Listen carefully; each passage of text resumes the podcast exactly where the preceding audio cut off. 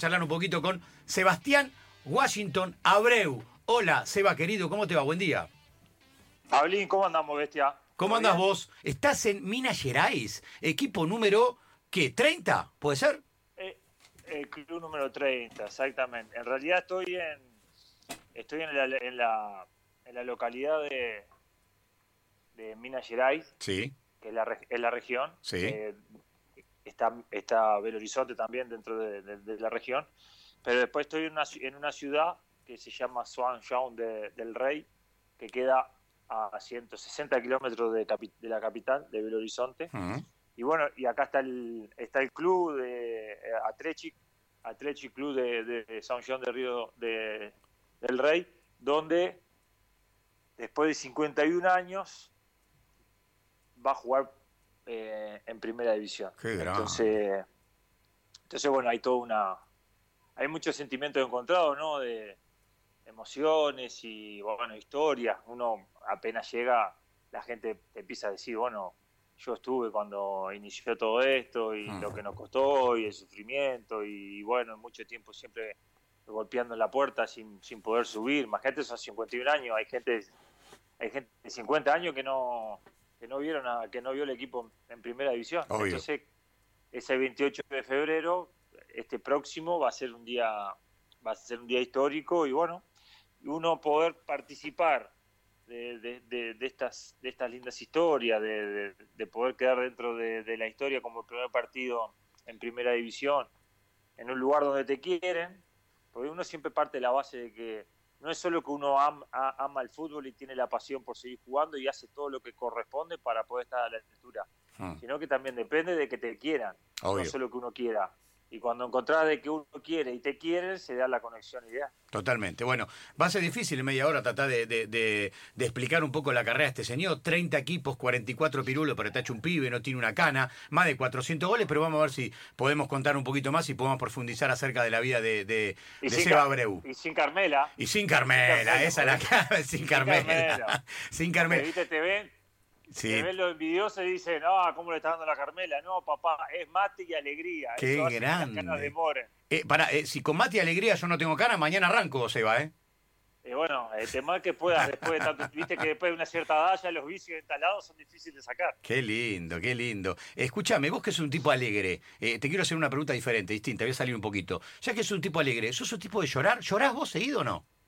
Soy muy, sí, soy de emocionarme mucho. Mirá, pero de, de, de- de cosas de cosas simples tampoco tiene que ser tiene que ser algo algo muy grande sino de, de, de detalles por- de detalles por ejemplo de estar mirando estos programas de televisión donde donde acompañan las historias de, de ciertas personas con ciertas dificultades con que la Mm. luchan que la pelean que no Claro. tienen nada que no tienen nada, uno no tiene el conocimiento, o no los conoce, o no, no, no, no tuvo nunca la idea de, de la historia, y cuando la empezás a ver ya empiezo a, ya empiezo a moquear y a, la, y a, y a lagrimear, y, y bueno, ta, es parte, de- creo que también es parte de, de- de que dicen que con la edad uno se va ablandando más obvio.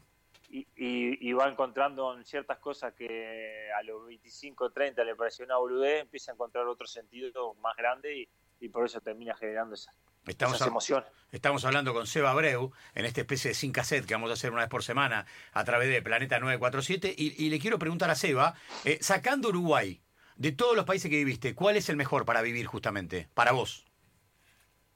Es donde puedas ganar. ¿Cómo Ahí es eso? feliz. Y porque muchas veces me han dicho, "Pa, pero estuviste en Culiacán y nombrás a Culiacán como uno de los lugares que, que te gustaría volver. Y lo que pasa es que no fue bien. Entonces los lugares que te va bien deportivamente te queda la imagen de que la ciudad es linda. No, Hmm. no, no, no, no puedo, no, no, no puedo ser turista. En esto, capaz que voy a Nueva York y perdemos todos los partidos en el equipo de Nueva York y te digo, no, la verdad Nueva York es una cagada. No. Muy bueno. Y- Muy y buena tocó- esa percepción que tenés, diferente. Claro, y, me, y bueno, y los lugares que me quedan grabados son los que deportivamente me fue, me, me fue bien y, y a partir de ahí disfrutás el día a día, disfrutás del entorno social. Hmm. Todo hace, para mí, todo, es que o- obviamente estoy equivocado, ¿no? ¿no? No tiene que ser así.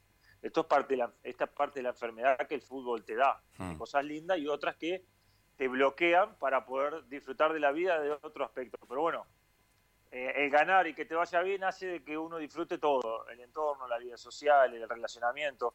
Entonces por eso Río Janeiro, Buenos Aires, Rosario, claro. Eh, lo que es este en, México, eh, son lugares que, que, uno los tiene, la Real Sociedad en España. San Sebastián es hermoso. San Sebastián. Entonces son, viste, que y aparte increíble, pues, eh, es así, a, veces hasta ni nombro, lo, como pasó ahora con, la red social, ni te nombro la ciudad, te nombro el equipo, porque va todo claro. va todo relacionado. Pero bueno, he tenido el privilegio de y la bendición de, gracias al fútbol, de conocer cultura, conocer idiosincrasias diferentes, sistemas tácticos, estilos de juego, entrenamiento. Eh, la verdad que si no hubiera sido por el fútbol, claramente que mi, mi vueltita hubiera sido Paraguay, Brasil, Argentina y hmm. capaz que con mucha suerte, porque me fue bien en el año, en el laburo que tenía, te meto un, te meto un, Brasil más al, al, norte, arriba, con mucha furia, pero más de eso no iba a poder porque, porque obviamente las condiciones eran totalmente diferentes. Mejor club y mejor compañero que tuviste eh, en esta eh, larga trayectoria que tenés, eh, Seba, con 30 equipos.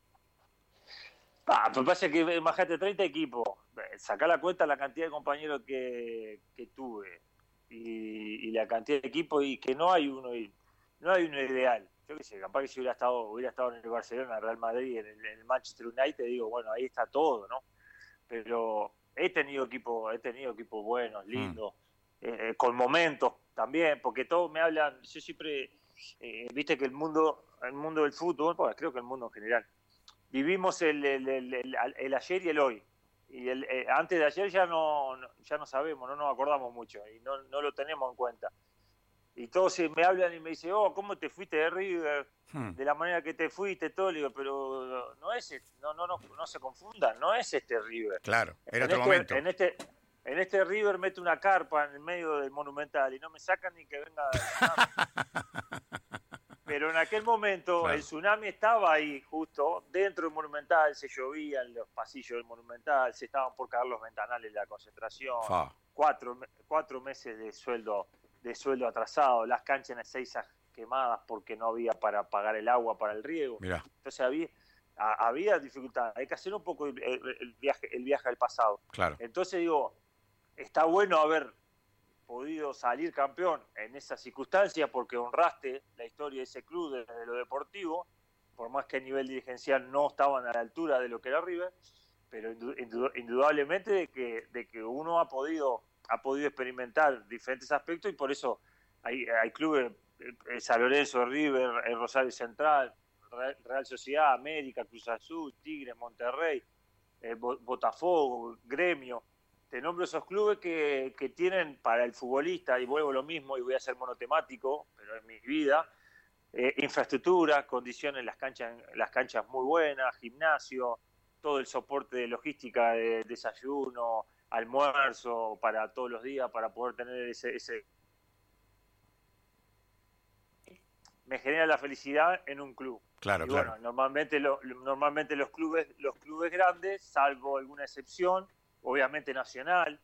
Eh, los clubes grandes, salvando alguna excepción, hmm. eh, como esta que te conté en el 2008 con River, tienen esas, tienen esas condiciones y uno se siente a pleno como futbolista porque dice, acá te tenés que dedicar solo a rendir y poder mejorar día a día. Pero esto sin cassette, Seba, eh, de alguna manera, un humorada, decimos sin café, pero es una especie de sin cassette. Entonces vos tenés que decir, por ejemplo, ¿hay algún club que te hayas arrepentido de haber ido? Porque llegaste y dijiste, no, esto no era lo que yo quería, me, me mandé una cagada, acá no tenía que haber venido. Sí, a Figueirense de Brasil. Mirá, ¿por qué? en el, porque no, no tenía que haber ido. ¿Qué Estaba, muy bien, estaba muy bien en Botafogo, entra en esos dilemas tradicionales que, que uno los termina, los termina ganando a esa pulseada, mm. pero como que no tenía, no, no tenía ganas de discutir, no tenía ganas de pasar de malos momentos porque había interpretado que me había ganado el derecho deportivamente en el club.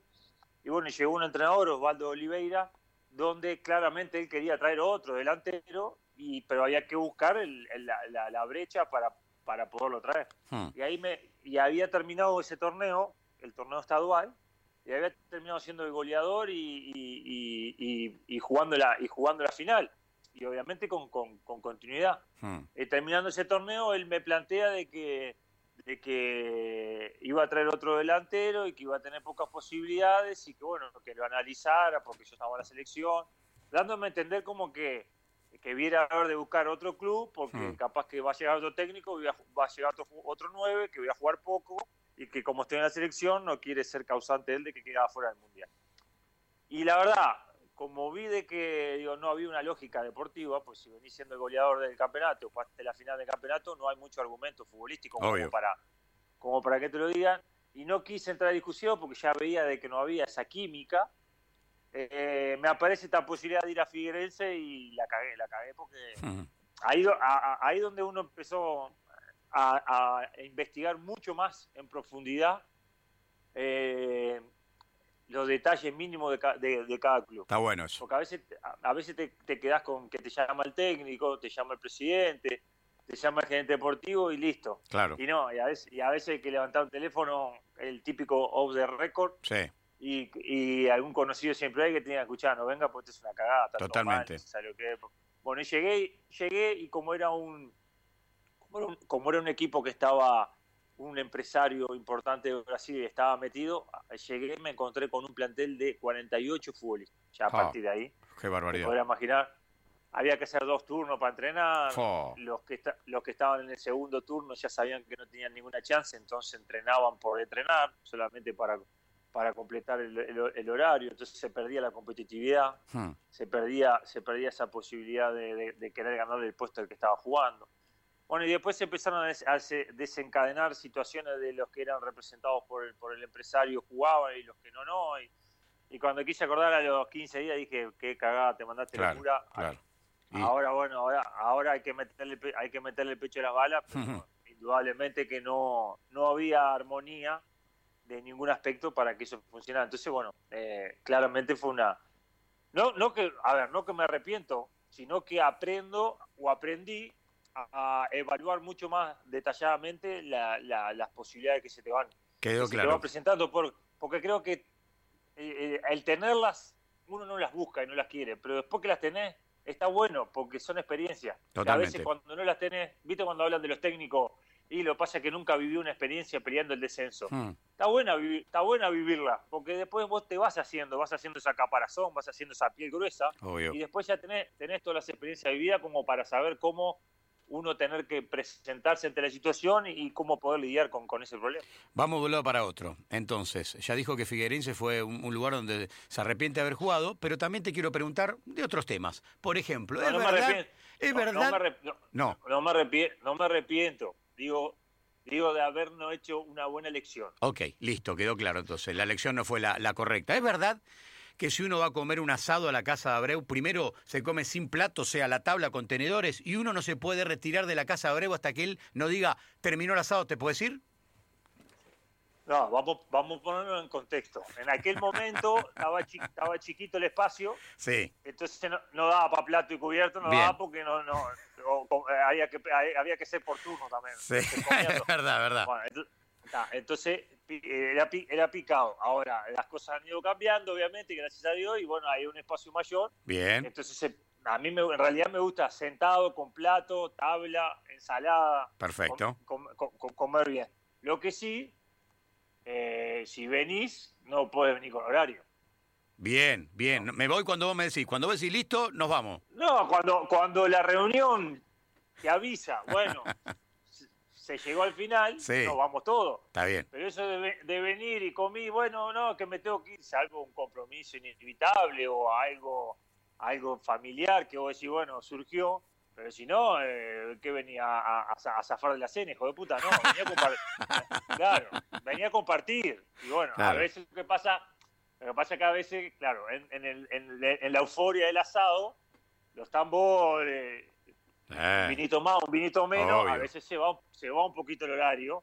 Pero bueno, yo trato de que cuando se hagan es para disfrutarlo realmente y que quede el recuerdo. Y no que pase a ser un asado más, sino que, que, que tenga ese, ese, condimento especial de si no va los asados y nada, se van un poquito largo, pero no sé, nos cagamos la risa, toca, se toca los tambores, se cuentan anécdotas, se habla de la vida, pero tampoco todo boludez. Claro. Pero bueno, eh, el tiempo te da como para poder tocar todo, si no, eso es lo típico de hablar boludez, se comiste, te tomaste una copa de vino, te tomo- tomaste el helado y, Y te fuiste. a la una te, te- a la una te fuiste. Y claro. Entonces, ahí no hay, no, se pierde la, la, la- la parte linda del asado que no es solo comer, sino hay otras cosas. Completame la frase. Jugar un mundial es. Eh, eh, recibirte de futbolista profesional. ¡Fa! ¡Qué bueno! ¡Qué buena frase! ¿Así es? Eh, sí, es el, eh, no, no, es el sueño, el sueño que todos queremos y que pocos pueden. Hmm. Qué lindo. Qué bien que lo, que lo resumiste. ¿Qué, qué, qué opinión te genera? Porque creo que algo leí. eh, la, la- la decisión lamentable que tomó el Morro, el Morro García. ¿Qué, qué te genera a vos? Eh, eh, esos momentos de soledad y de tristeza del futbolista que a veces quedan solitos. ¿A vos qué te pasa por la cabeza con esto, Seba?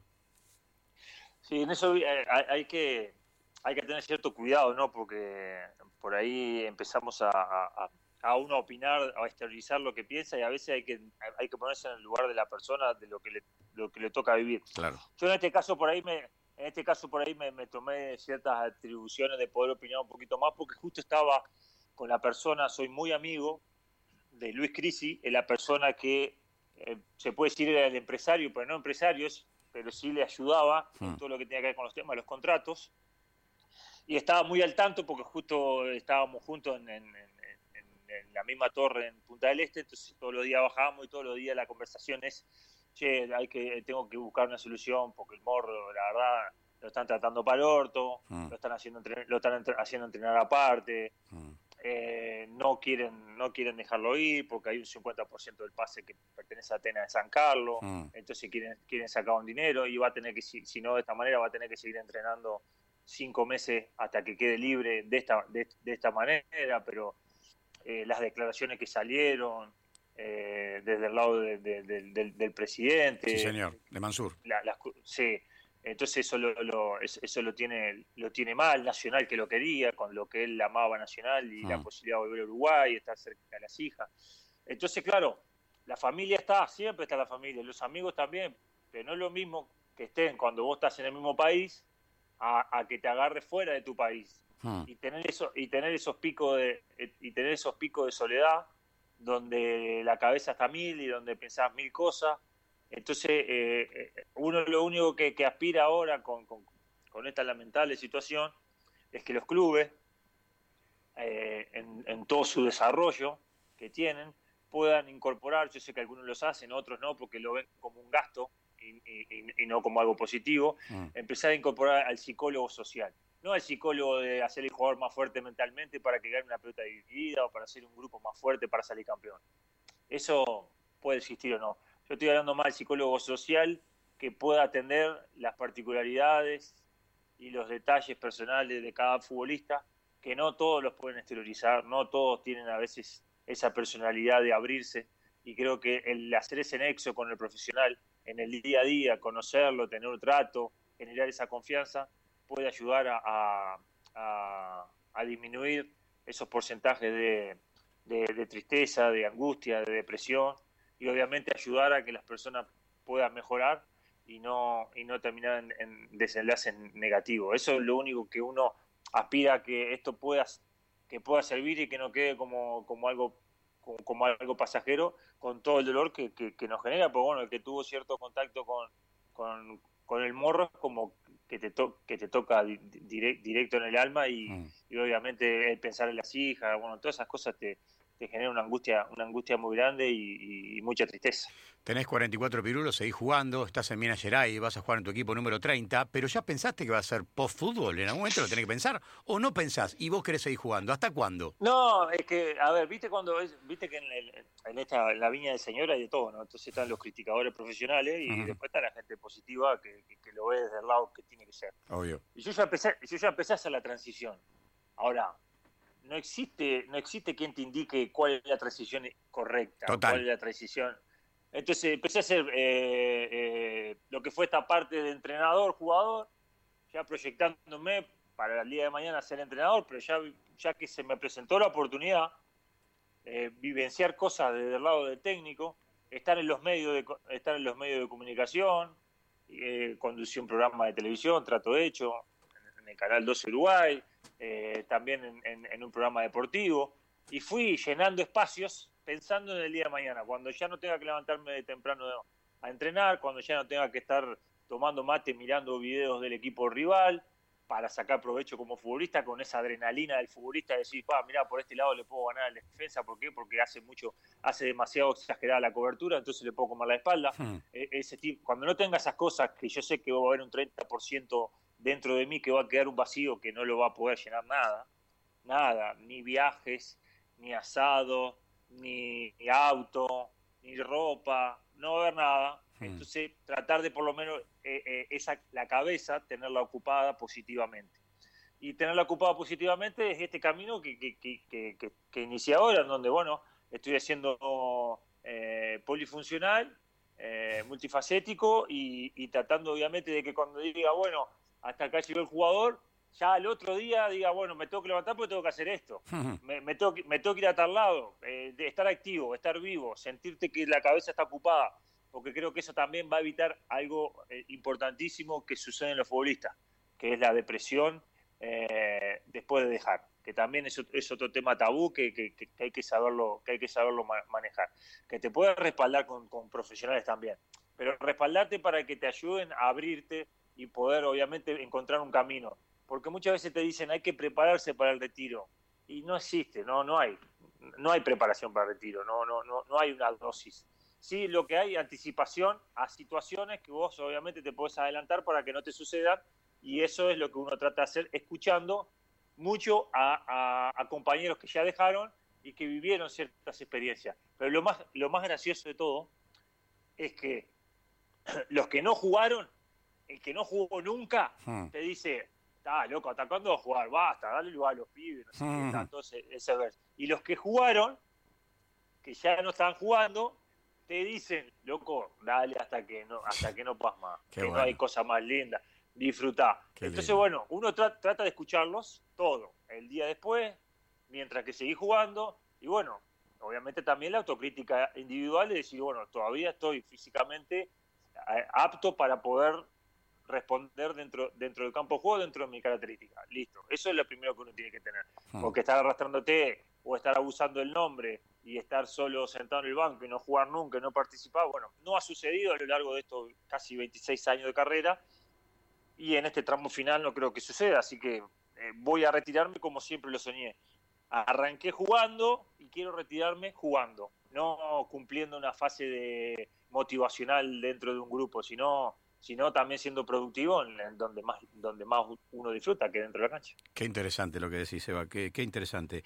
Eh, ¿qué, qué, ¿Qué crees que le diría al tipo de 44, el, el, Sebastián Abreu de hoy, al pibe de 14, 15 cuando arrancaba? Imagínate un hipotético diálogo y tenés aquel Abreu chiquitito de 14, 15 años. ¿Qué le diría al hombre de 44? Tené cuidado que a los 21 años te van a querer cagar con el porcentaje de un pase. Lee bien, lee bien todo lo que, lo que firmás, no confíes demasiado.